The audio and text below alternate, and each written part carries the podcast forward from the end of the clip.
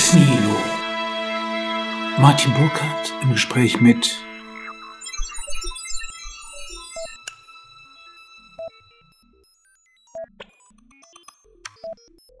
Lieber Herr Künzel, ich freue mich sehr auf unser heutiges Gespräch, nicht zuletzt deswegen, weil Sie Licht in jenes dunkle Feld bringen, das mit den Gräueltaten, dem Pogrom des 7. Oktober eine finstere Virulenz angenommen hat.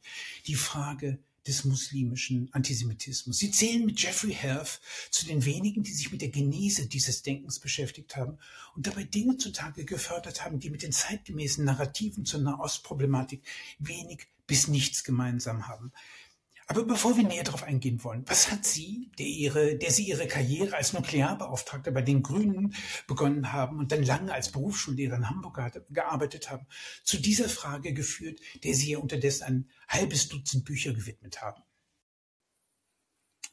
Ja, schönen Dank für die Einladung, an diesem Gespräch teilzunehmen. Es ist so, dass ich mich seit etwa 30 Jahren mit dem Thema des Antisemitismus beschäftige natürlich um zu verstehen, wie Auschwitz passieren konnte. Und dann kam 9-11 und es war klar, dass dieser Anschlag auch einen antisemitischen Hintergrund hatte. Und ich habe begonnen, mich mit dem Antisemitismus im Islam zu beschäftigen und habe darüber dann viele Bücher gelesen zur Moslembruderschaft, zur Geschichte der Moslembruderschaft, stellte fest, 2004 habe ich erstmals darüber ausführlicher berichtet, dass die Nazis sehr viele Mittel einsetzten, um ihren Antisemitismus in der arabischen Welt zu verbreiten. Dann kam die Rede von Ahmadinejad 2005, wo er ausrief, ausschrie, dass Israel von der Landkarte radiert werden müsse. Daraufhin habe ich begonnen, mich mit dem schiitischen Islamismus auseinanderzusetzen, also das waren alles Schritte, Schritt für Schritt, die den Ereignissen folgten, die passiert sind. Und so kam ich eben zu dieser Thematik. Dass ich darüber Bücher geschrieben habe, liegt aber vor allen Dingen daran, dass niemand anders das gemacht hat. Also ich schreibe nicht gerne okay. Bücher, es ist eine furchtbare Anstrengung, so ein Buch zu lesen. Es macht nicht unbedingt nur Spaß. Und ich warte ab, ob andere was dazu schreiben, was vernünftig ist, was gebraucht wird in der Welt. Und wenn ich feststelle, das mhm. ist nicht der Fall, und das war in diesem Fall so, bei Dschihad und Judenhass, meinem ersten Buch zu der, dieser Thematik oder auch jetzt meinem letzten Buch, die Nazis und der Nahe Osten, wie der islamische Antisemitismus entstand. In diesen Fällen waren das äh, Bücher, die erscheinen mussten, weil niemand sonst mhm. veröffentlicht hätte. Wie erklären Sie, dass Sie ein solcher Solitär geblieben sind? Das ist eine gute Frage und es ist in der letzten Zeit nicht mehr ganz so schlimm wie früher. Ich bin nicht mehr ganz so isoliert. Aber ich war schon überrascht, als ich zum ersten Mal zum Beispiel über Radio Cesen, über den arabischsprachigen Nazisender berichtet mhm. hatte. Das war 2004, mhm. dass es praktisch keine Reaktion darauf gab, dass niemand sich erkundigt hat, wie man da weiterforschen kann, dass also ähm, mhm. wirklich alleine blieb mit dieser mit diesem Bericht eigentlich, vor allen Dingen mit dem Bericht mhm. über die, die, die Tatsachen, dass die Nazis so massiv versucht hatten, das Bewusstsein der arabischen Welt in, im Sinne ihres Antisemitismus zu verändern. Und das war schon für mich auch überraschend, dass es da keine Resonanz gab, wie ich mir das erkläre. Nun, das eine ist, dass man in der Nahostforschung und auch in der Antisemitismusforschung gerne von der Grundannahme ausgeht, dass am Antisemitismus der arabischen Welt die Juden schuld sind, nämlich Israel. Hm. Also das ist sozusagen immer wieder die Logik gewesen, es gibt eine Ursache für den Antisemitismus und das ist Israel. Was natürlich den Tatsachen völlig widerspricht, weil erstens der Antisemitismus lange in die, in die Region kam, lange bevor Israel gegründet worden ist aber eben auch die, die Logik uns unsäglich ist. Also auch beim Holocaust gab es nicht die Ursache der Juden, dass hm. der Holocaust passieren musste oder bei der ähm, Ritualmordlüge zum Beispiel gab es nie einen echten Ritualmord, aber hm. Hunderte und Tausende von Juden wurden deswegen getötet. Okay. Also diese, diese Verbindung von, von Ursache und Effekt, die tritt beim Antisemitismus außer Kraft. Und das wird nicht gesehen. Man will gerne Israel weiter verantwortlich machen für den Antisemitismus. Und das ist einer der Gründe, warum dann meine Forschungen äh, ganz gerne übersehen worden sind. Aber es fällt zunehmend mhm. schwerer, sie weiterhin zu übersehen. Das merke ich auch. Also wenn man Ihren Ausführungen folgt, müsste man das politische Koordinatensystem, das sich in den letzten Jahrzehnten an der Palästina-Frage ausgebildet hat, eigentlich in Frage stellen. Oder genauer, um Antonio Guterres zitieren, in einen Kontext stellen, der den meisten Menschen, und hier reiht sich erstaunlicherweise auch Guterres ein, schlichtweg unbekannt ist. Und das wäre eben dieser erwähnte Zusammenhang von nationalsozialistischem und muslimischem Antisemitismus. Aber lassen Sie uns, bevor wir da im Detail einsteigen, die Frage beantworten, wie kommt es, dass bei führenden Islamwissenschaftlern, aber auch bei Institutionen wie dem Bundesverfassungsschutz und dem Institut für Antisemitismusforschung eine solche flagrante Unkenntnis herrscht, bei Spezialisten. Deutschland ist ja äh, förmlich äh, besessen eben von dieser Frage. Nun, es gab, es gab gewisse Fortschritte, das muss man einfach anerkennen. Als mein Buch Dschihad und Judenhass erschien 2002, wurde es äh, im Grunde genommen abgefertigt als Bush-Propaganda, als unsäglich, als nicht ernst zu nehmen, weil man nicht davon ausging, dass die Moslembruderschaft mit Antisemitismus etwas zu tun hätte. Inzwischen hat sich das, wurde das korrigiert. Inzwischen weiß man, der Islamismus ist zutiefst antisemitisch grundiert. Und es gibt jetzt inzwischen sogar vom, Bund, vom Bundesamt für Verfassungsschutz eine Broschüre über Antisemitismus im Islamismus. Also das ist eine, eine Veränderung im Vergleich zur Zeit 20 Jahre davor. Aber ansonsten gebe ich Ihnen recht, dass nach wie vor die Islamwissenschaft bestimmte Aspekte dieser Zusammenarbeit zwischen Nazis und Arabern nicht wirklich aufarbeiten möchte. Der muslimische Judenhass, den wir heute erleben, ist in mancherlei Hinsicht ein sehr merk merkwürdiges und modernes Phänomen. Die Verachtung der Juden ist ja eigentlich alt, wie die herabwürdigende Behandlung der Dimi in der muslimischen Welt verrät. Aber der Umschlag in eine Art politischer Theologie, die auf einen unversöhnlichen Endkampf zwischen Juden und Muslimen hinsteuert, ist ein Produkt der 30er Jahre.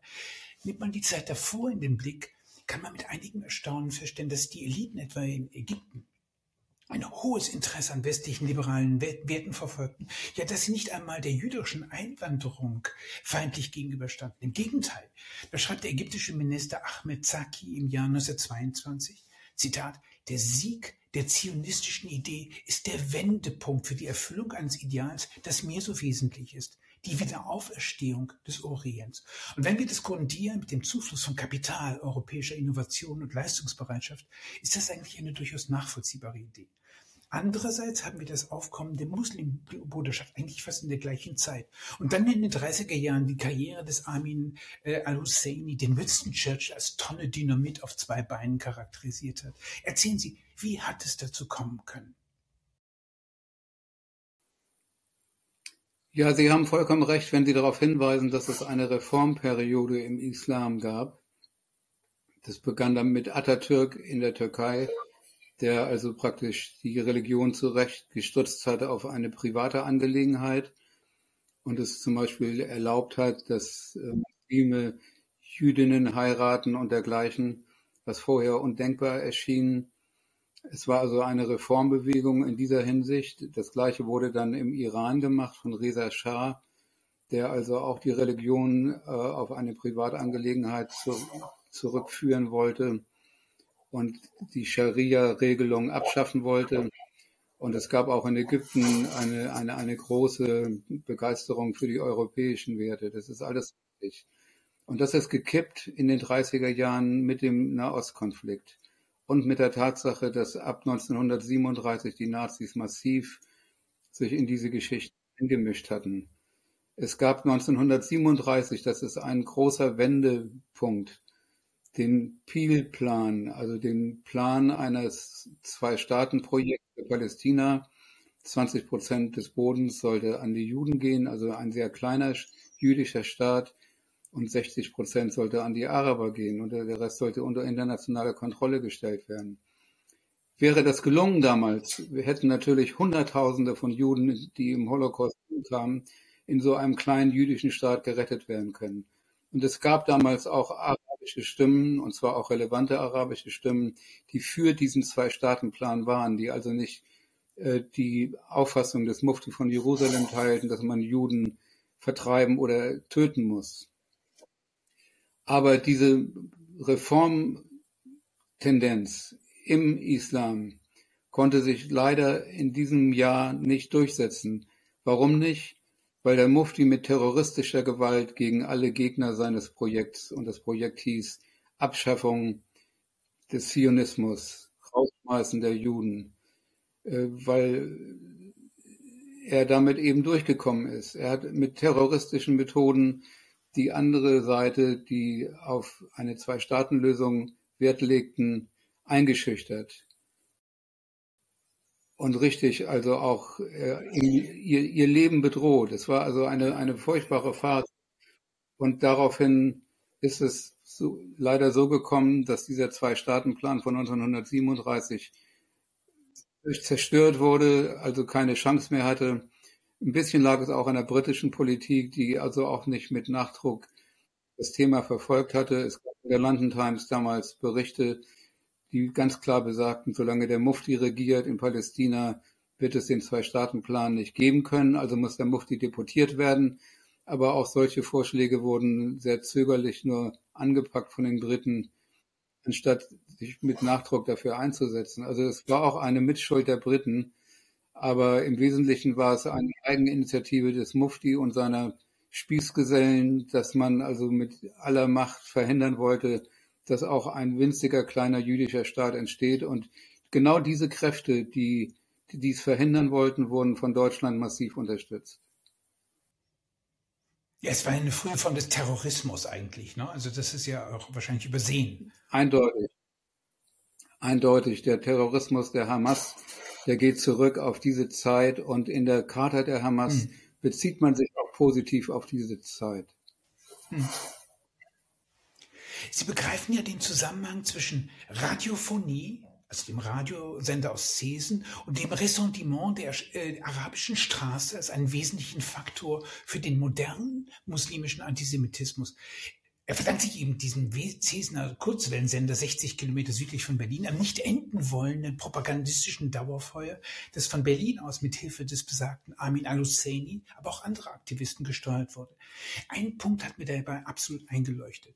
Sie beschreiben, wie die Cafés der arabischen Welt in Syrien, Ägypten, im Iran, aber auch dem britischen Protektorat zu Orten des Public Listening wurden. Dass das Radio hier ein so gewichtigen Einfluss haben konnte, hat nicht zuletzt damit zu tun, dass auf diese nachgerade überwältigende Art und Weise eine neue Öffentlichkeit in die Köpfe der Menschen einzog. Menschen, die bis zu 70, 80 Prozent noch immer Analphabeten waren, in einer Gesellschaft lebten, die von unserer Buchkultur weit entfernt ist. Das erklärt nebenbei auch, wie Amin al-Husseini trotz des anfänglichen Widerstandes der Arabischen Liga und trotz seiner Kollaboration mit den Nazis als Führer einer arabischen Regierung für ganz Palästina anerkannt wurde. Er war ein Radiostar den jeder kannte, also nahmen die Politiker auf seine Popularität Rücksicht. Wie würden Sie das beschreiben? Na, der Mufti, der wurde ja nicht nur zum Radiostar erklärt, sondern es wurden zum Beispiel von den Nazis äh, Tausende von Flugblättern abgeworfen von den Flugzeugen, die das Foto von Adolf Hitler zusammen mit äh, Amin al-Husseini zeigten. Also er war auch in dieser Hinsicht visuell präsent und nicht nur akustisch. Also von daher wurde er wirklich ähm, gehypt als der Führer der Araber. Und dies, obwohl er die ganzen Kriegsverbrechen der Nazis mit zu verantworten hatte. Er war ja derjenige, der dafür gesorgt hatte, dass Juden, die möglicherweise hätten gerettet werden können, dann auch in die Gaskammern geschickt wurden. Er hat also sich mehrfach dafür eingesetzt, dass gerade Kinder, jüdische Kinder, nach Polen verschickt werden in die Gaskammern, denen vorher angeboten worden ist, gegen bestimmte Gegenleistungen nach Palästina auswandern zu können. Das heißt, der Mufti, der war direkt involviert in den Holocaust und hatte aber auch in Kroatien und Serbien ähm, muslimische SS-Divisionen angeleitet, die furchtbare Verbrechen begangen haben. Das heißt, alles sprach dafür, dass der Mufti nach 45 auch von Großbritannien, auch von Frankreich angeklagt wird und dass in einem Gerichtsverfahren auch sein Antisemitismus ausführlich dokumentiert wird. Und das waren Forderungen, die damals gestellt worden sind, auch in den USA, in vielen Ländern.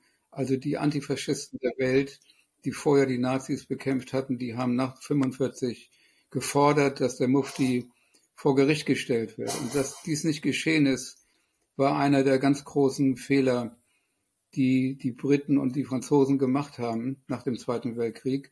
Warum haben sie diesen Fehler gemacht? Weil es um den Kalten Krieg bereits ging, um die Anfänge des Kalten Krieges und man wollte sich mit den Arabern gutstellen und sie nicht irgendwie verschrecken. Das heißt, das positive Image des Mufti bei vielen arabischen Bevölkerungen hat dazu geführt, dass dann auch die Alliierten des Zweiten Weltkrieges davor zurückschreckten, diesen Mufti seiner normalen Bestrafung zuzuführen. Aber es ist schon erstaunlich, diese politische Ignoranz, oder? Also jemand, der wirklich mit den Nazis kollaboriert hat und eigentlich äh, nach allen äh, äh, Maßstäben ein Kriegsverbrecher war, dass man den hat einfach davonkommen lassen. Und dann auch noch wesentlich ja. äh, zum, zum, zum politischen Propagandisten, der dies, dieser, dieses neuen äh, Palästina äh, hat werden lassen. Das ja, der Fall, ist, der Fall ist tatsächlich beispiellos.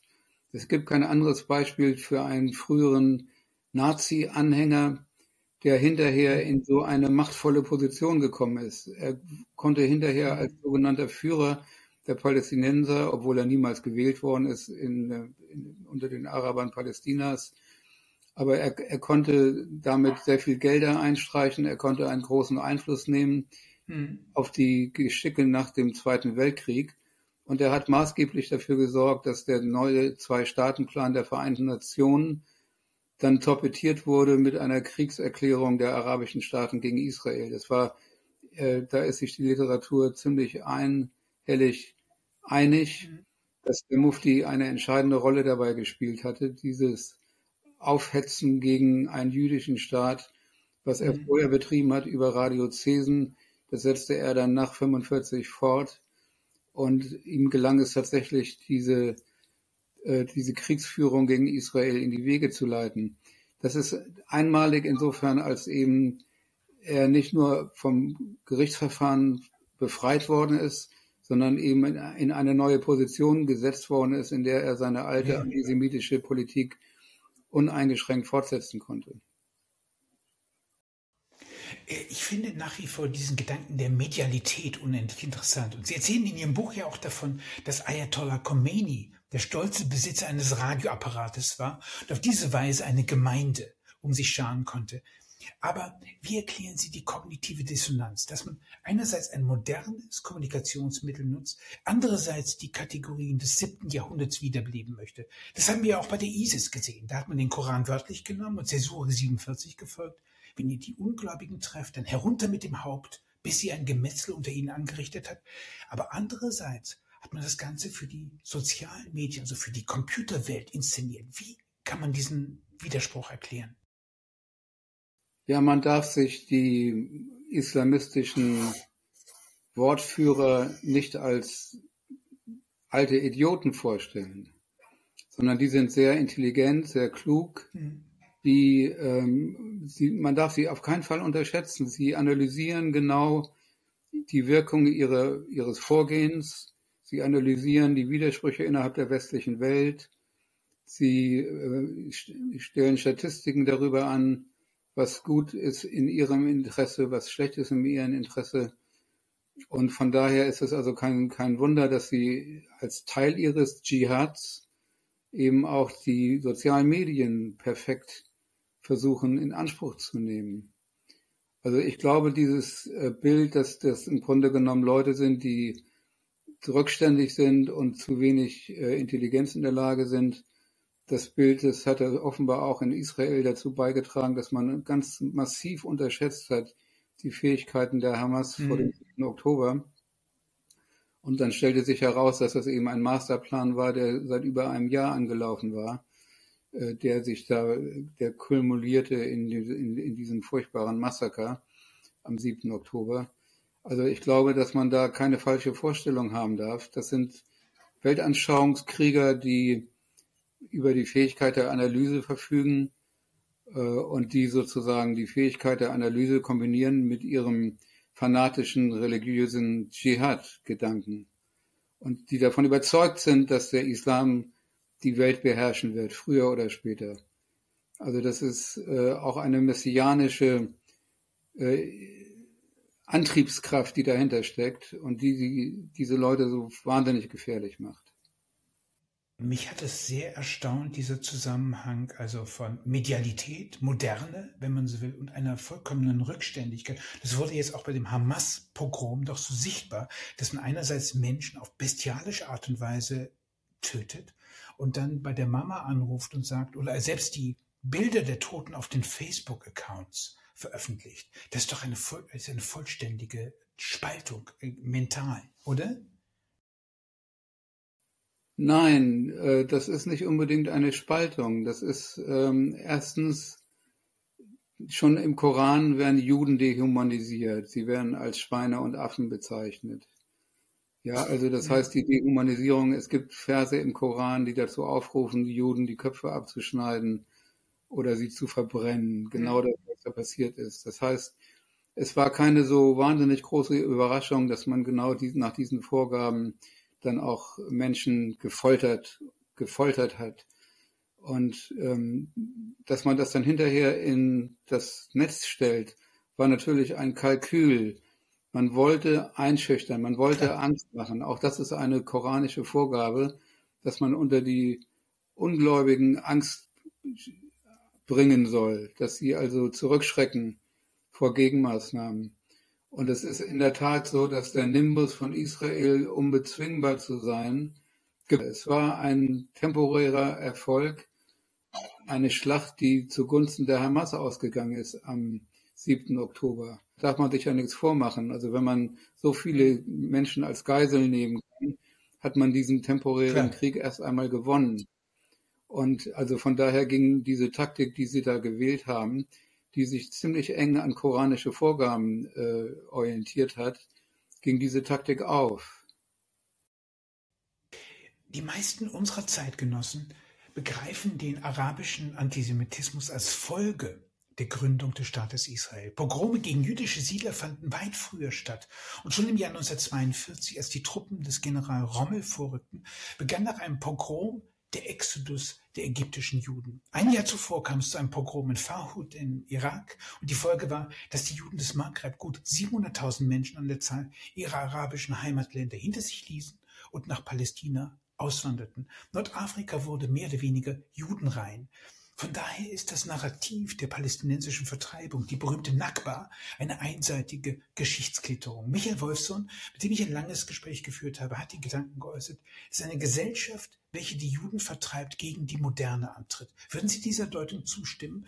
Der muslimische Antisemitismus als ein Unbehagen an der Moderne, als Ressentiment gegen die westliche Überlegenheit? Ja, ich muss vorher eine Kleinigkeit korrigieren. Es gab noch keinen Exodus der Juden aus Ägypten 1942 sondern als Rommel drohte, äh, Ägypten zu überfallen, gab es eine vorübergehende Evakuierung von Juden nach Palästina hin, die aber wieder rückgängig ja, okay. gemacht wurde. Also der richtige, der begann dann ah, okay. wirklich erst nach der Gründung Israels. Ja, also das nur als kleine mhm. Klarstellung. Mhm. aber zu Ihrer Frage, äh, der Zusammenhang zwischen der Moderne, ja, natürlich ist das äh, erstmal im Kern richtig. Also die, die Juden wurden immer schon äh, stellvertretend für die Moderne abgestraft. Deswegen sind die Protokolle der Weisen von Zion entstanden. Also man wollte, mhm. also die, der, der Zarismus in Russland wollte damals mhm. verhindern, dass die Moderne überschwappt in sein Reich. Mhm. Und dazu benutzte er den Judenhass, der in der Bevölkerung verankert war, um also Juden zu identifizieren mit den Elementen dieser Moderne und insofern kann man auch sagen, dass in Palästina äh, das kein Zufall war, dass der Mufti von Jerusalem erfolgreich den Antisemitismus propagieren konnte, weil in Palästina es wirklich ganz real so war, dass eine uralte patriarchale Gesellschaftsordnung unterbrochen wurde durch die Zuwanderung von Sozialisten ja. aus Russland, die Zionisten waren. Und äh, diese Zionisten, die bauten ihre eigenen Dörfer und bauten das Ackerland an und das waren plötzlich Frauen mit Blusen und kurzen Hosen. Ja, ja, ja, klar. Also das war wirklich der Einbruch der Moderne in ein Land, das davon bis dahin sehr wenig gesehen hat. Und deswegen konnte der Mufti auch diesen Einbruch der Moderne in so ein Land instrumentalisieren gegen Juden. Also das heißt, dieser Zusammenhang zwischen Judentum und Moderne, der ist gerade im Falle Palästina also nicht erfunden, sondern ja, real. Und deswegen gab es eben auch immer in der arabischen Welt mhm. äh, Politiker, die der, dieser Moderne positiv gegenüberstanden mhm. und die deswegen auch mit der zionistischen Einwanderung anders umgehen konnten, sie eher begrüßen konnten, die sich aber nicht haben durchsetzen können gegen die Terrormethoden des Mufti von Jerusalem. Also insofern ist das richtig, dass Juden identifiziert worden sind mit der Moderne, aber man kann es auch nicht pauschalisieren. Es gibt also Fälle, zum Beispiel die Zeit von Reza Shah im, also von Mohammed Reza Shah in Persien. Das war eine Zeit, wo es einen großen modernen Aufbruch gab, wo die Wirtschaft sich wahnsinnig weiterentwickelt hat. Und das war gleichzeitig die Zeit, in der es den Juden besser ging als je zuvor und äh, besser als hinterher, mhm. Als nach 79. Also man, man kann es nicht zu einem Dogma erklären, dass praktisch äh, die Moderne immer wieder per Antisemitismus bekämpft werden muss. Man muss es von Fall zu Fall überprüfen. Sie erwähnen in Anlehnung an Meyer Litwas und Esther Webmann, dass die muslimische Gemeinschaft die einzige Weltgegend ist, in der der Holocaust nicht als Zivilisationsbruch gedacht, sondern gefeiert worden ist. Das treibt ja merkwürdige Blüten. Da wird Hitler als Moslem und als arabischer Volksheld begriffen. Und er freut sich bis in unsere Tage hinein das antisemitische Machwerk, die Protokolle der Weisen von Zion, einer riesigen gläubigen Anhängerschaft. Man könnte sagen, dass überall dort, wo dieses Werk gelesen wird, die Saat der Nazis aufgegangen ist. Finstererweise auch in der Türkei, die ja den Weg der Reislamisierung gegangen ist. Dass dieser Zusammenhang nicht gesehen wird, ist für meine Begriffe ein der größten Unterlassungssünden. Erzählen Sie, wie reagieren eigentlich die Islamwissenschaftler, die davon nicht so richtig was wissen wollen, auf Ihre Schriften? Na, die Islamwissenschaftler, die beschäftigen sich teilweise mit Auslegungen von Schriften aus dem 8. und 9. Jahrhundert. Also das ist zum Teil eine, eine weit entfernte Disziplin, die sich mit der realen Tagespolitik sehr wenig befasst und deswegen auch mit den neueren Entwicklungen wenig zu tun hat. Das Zentrum Moderne Orient zum Beispiel, dem man ja eigentlich unterstellen müsste, sie würden sich für diese Frage interessieren, hat noch niemals den Jeffrey Herf eingeladen, der das bahnbrechende Buch geschrieben hat, Nazi-Propaganda for the Arab World. Ähm, also da, da gibt es den Versuch, diese Forschungsrichtung, die für die Jeffrey Herf und ich stehen, zu ignorieren. Ob das gelingt auf die Dauer, das ist sehr zweifelhaft, aber man versucht uns einfach sozusagen insofern auszuschalten, als man uns gar nicht wahrnimmt. Äh, ist nebenbei, sind diese ganzen Sendungen aus Cesen, sind die im Radioarchiv zugänglich? Kann man die, sind die festgehalten worden? Die sind festgehalten worden, aber, aber nur in einer Transkribierung. Also der ah, amerikanische Botschafter in Kairo, der hatte damals die ganzen Sendungen abhören lassen und übersetzen lassen vom Arabischen ins Englische. Und dadurch entstanden lauter Sendeprotokolle im Eng in englischer Sprache, die einmal in der Woche nach ah, Washington wurden. Und Jeffrey Herf war derjenige Historiker, der auf diesen Schatz gestoßen ist, der die ganzen Sendeprotokolle gelesen hat und auswerten konnte für sein Buch. Also von daher haben wir einen ziemlich genauen Überblick über das, was über Radiozesen verbreitet worden ist, über diesen gewaltigen Antisemitismus und Anti, yeah. diesen Hass gegen die Briten und die Juden und so weiter und so fort. Ich war sehr überrascht, wie früh, eigentlich wenn man auch in Deutschland sich den, äh, den Volksempfang anschaut, wie relativ früh dann doch die arabische Welt mit diesen modernen Medien konfrontiert wurde.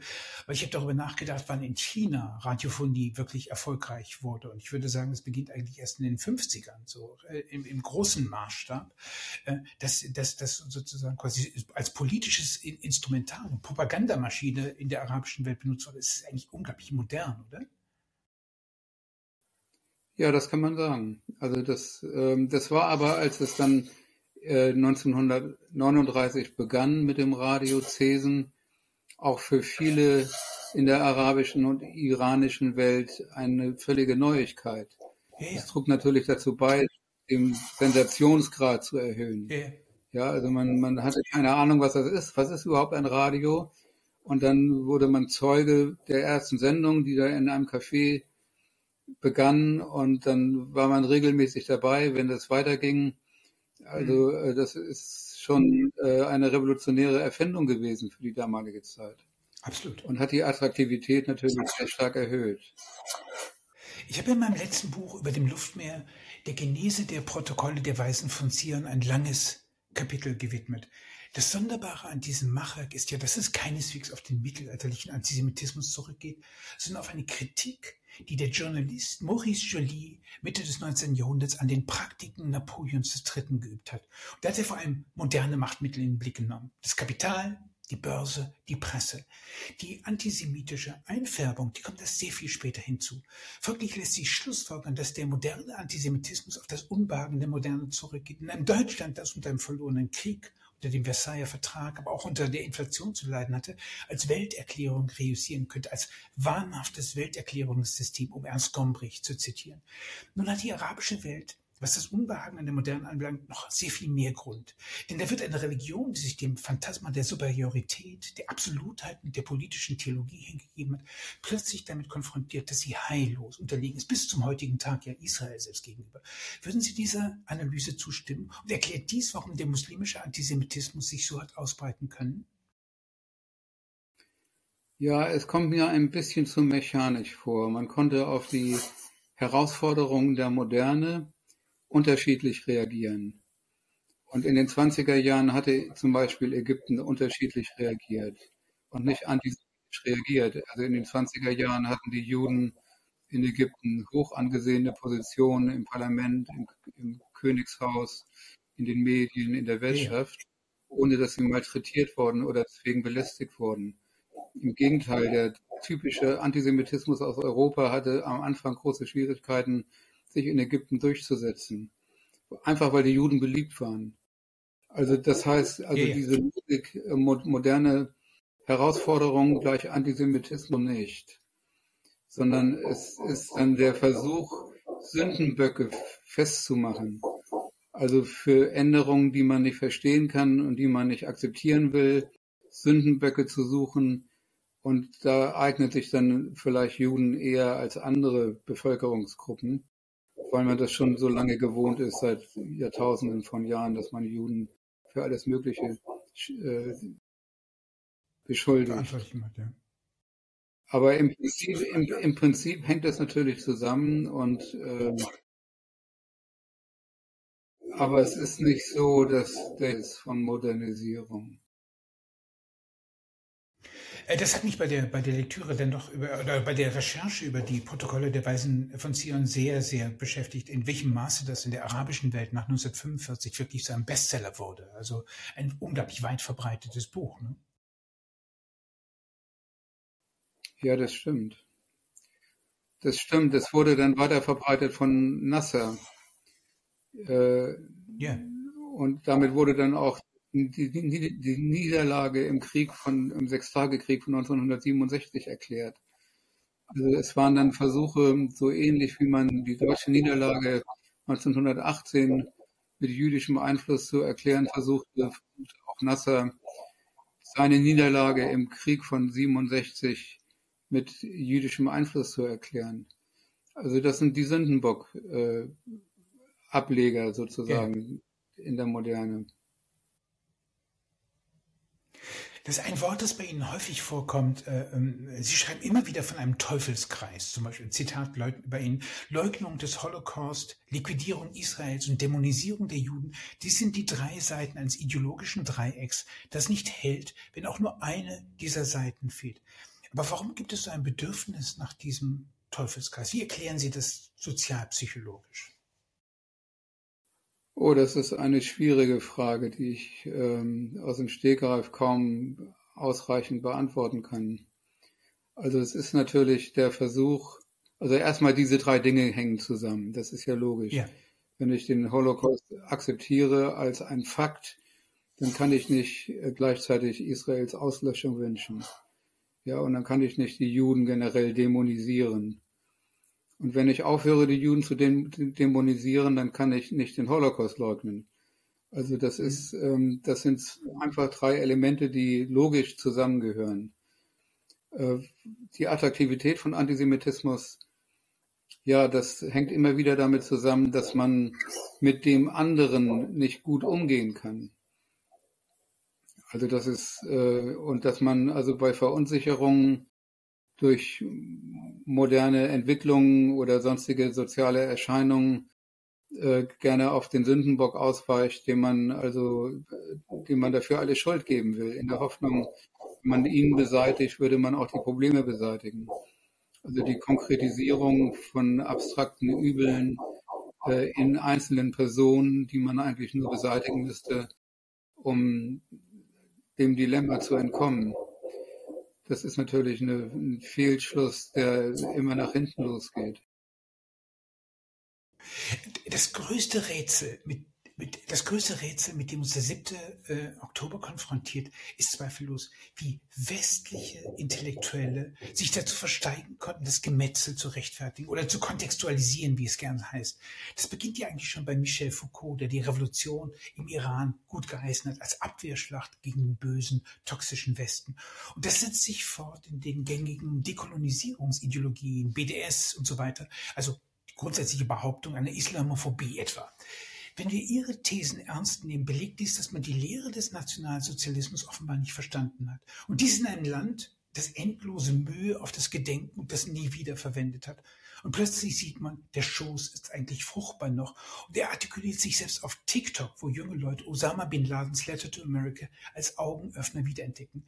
Bedeutet das nicht, dass hier über den Umweg des Islamismus die Gespenster der Moderne zurückkehren? Sie meinen mit Gespenstern der Moderne jetzt äh, das nazihafte Verhalten, der Antisemitismus oder was meinen Sie mit Gespenstern der Moderne? Ja, ja, ja, ja, klar, natürlich das nazihafte Verhalten, aber insgesamt äh, die, die, dieses Moment, die, dieses Bedürfnis nach einem Sündenbock. Wenn Sie zurückgehen in die Geschichte des 18. Jahrhunderts, dann sehen Sie, dass in dem Augenblick, wo eigentlich die optische Telegrafie aufkommt, der Abbé Baruel äh, Verschwörungstheorien entwickelt, sozusagen quasi die, die erstmal gar nicht so, die beziehen sich äh, erstmal auf die, auf die, auf die Templer und dergleichen, die beziehen sich nicht auf die Juden, äh, aber das wird immer größer. In der Moderne sehen Sie einen gigantischen Strom von Verschwörungstheorien Verschwörungstheorien. Und das, was wir haben jetzt mit TikTok und dergleichen, ist ja im Grunde so ein Versuch, äh, die Juden für das alle Unbilden dieser Welt verantwortlich zu machen. Ich meine, anders, wie, wie erklärt man das zum Beispiel, sagen wir, 150 äh, UN-Resolutionen gegen den Staat Israel äh, äh, da sind, mehr als gegen alle anderen Staaten zusammen? Ja, das kann man sich dadurch erklären, dass die Sowjetunion ihren furchtbaren Einfluss in den 60er Jahren genutzt hat, um Israel als scheinbaren Nazistaat zu diskreditieren. Dabei war es zum Beispiel die Sowjetunion, die 1948 entscheidend dazu beitrug, dass Israel überhaupt gegründet werden konnte. Damals waren sie zusammen mit den USA massiv, sogar noch stärker als die USA, für die Schaffung dieses jüdischen Staates. Aber dann haben sie äh, ihre, ihre Meinung völlig verdreht und dazu, dazu beigetragen maßgeblich, dass die UN eine Resolution verabschiedet hatte, wonach Zionismus gleich Rassismus sei. Und das steckt noch in den Knochen der Weltgemeinschaft. Also die, wie überhaupt die Historiografie der PLO nach wie vor dominant ist. Eine Historiografie, die extrem antijüdisch orientiert ist, die also nicht äh, den Überfall auf Israel von 48 kritisiert, sondern den Zwei-Staaten-Plan der Vereinten Nationen ja. als das eigentliche Verbrechen betrachtet. Und also von daher wirken diese ganzen Dinge sehr stark nach. Äh, und man ist, steht ein bisschen hilflos davor, weil es eben basiert auf einer Verfälschung der Geschichte und einer Verfälschung der Tatsachen. Aber diese Verfälschung, die ist geradezu eingebrannt in das Weltbewusstsein. Und ich selber war also nach dem 7. Oktober äh, vor allen Dingen entsetzt über die Reaktionen weltweit. Also dieses, dieses äh, schlagartige solidarisieren mit den Attentätern. Man zeigt mit den Fingern auf die Mörder und nicht auf die Gemordeten. Also dieser Reflex, mit dem das passierte, und zwar schon direkt am, beginnend am 7. Oktober, dass man sofort Israel angriff, obwohl Israel der Angegriffene nun eindeutig war. Ähm, das ist ein, ein furchtbares Vorzeichen gewesen. Und es hat sich bis heute bestätigt, wenn in London 300.000 Menschen auf die Straße gehen zugunsten der Araber in Palästina, letztendlich zugunsten der Hamas, dann ist das ein furchtbares Menetekel, was sich da auftut. Und man muss abwarten, wie das weitergeht. Aber es ist schon so, dass Israel tatsächlich im Moment um sein Überleben kämpfen muss. Und man also da also sehen muss, dass diese BDS-Bewegung und all so etwas, was vielleicht vorher als relativ harmlos betrachtet worden ist, überhaupt nicht harmlos ist, wenn man sich diese Weltbewegung im Moment anschaut, die zugunsten der Hamas und gegen Israel sich formiert. Also da gibt es für Antisemitismusforscher noch das haben Sie aber nett gesagt. Äh, also ich sitze schon einigermaßen rätselnd vor äh, Intellektuellen, die so etwas gutheißen können und die im Grunde genommen einen Zivilisationsbruch ohne Ende gutheißen können. Ich habe vorhin das Bild äh, äh, zitiert, also man tötet jemanden, man nimmt den ganzen Kram noch mit einer Kamera, einer GoPro-Kamera auf, schickt das dann an die in die Welt hinaus und es gibt keine Scham. Äh.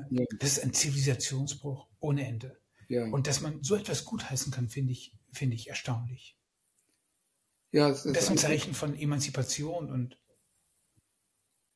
Nein, es ist ein Verlust aller, aller humanen Werte.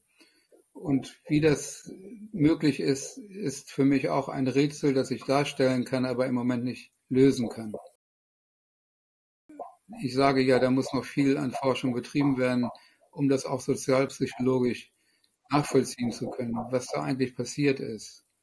Aber es ist eben ganz einfach so, dass seit besonders auch unterstützt durch die sozialen Medien das Denken in Dichotomien überwiegt. Es gibt also eben nur schwarz oder weiß, es gibt nur oben oder unten ähm, und es gibt dann die bösen Israelis und die armen Palästinenser. Beides Zuschreibungen, die natürlich rassistisch sind. Also weil die Palästinenser nicht unbedingt arm sind, sondern eben auch sehr intelligent und verschiedene Optionen haben, wie sie sich verhalten können. Aber sie werden immer als Opferkollektiv geschildert. Da kommt man irgendwie nicht raus aus diesem Blickwinkel. Und das ist, das ist natürlich verkehrt und hat mit der Geschichte, die real sich abgespielt hat, überhaupt nichts zu tun. Aber es ist schwer, äh, ohne große Aufklärung über diesen geschichtlichen Prozess eine Änderung herbeizuführen.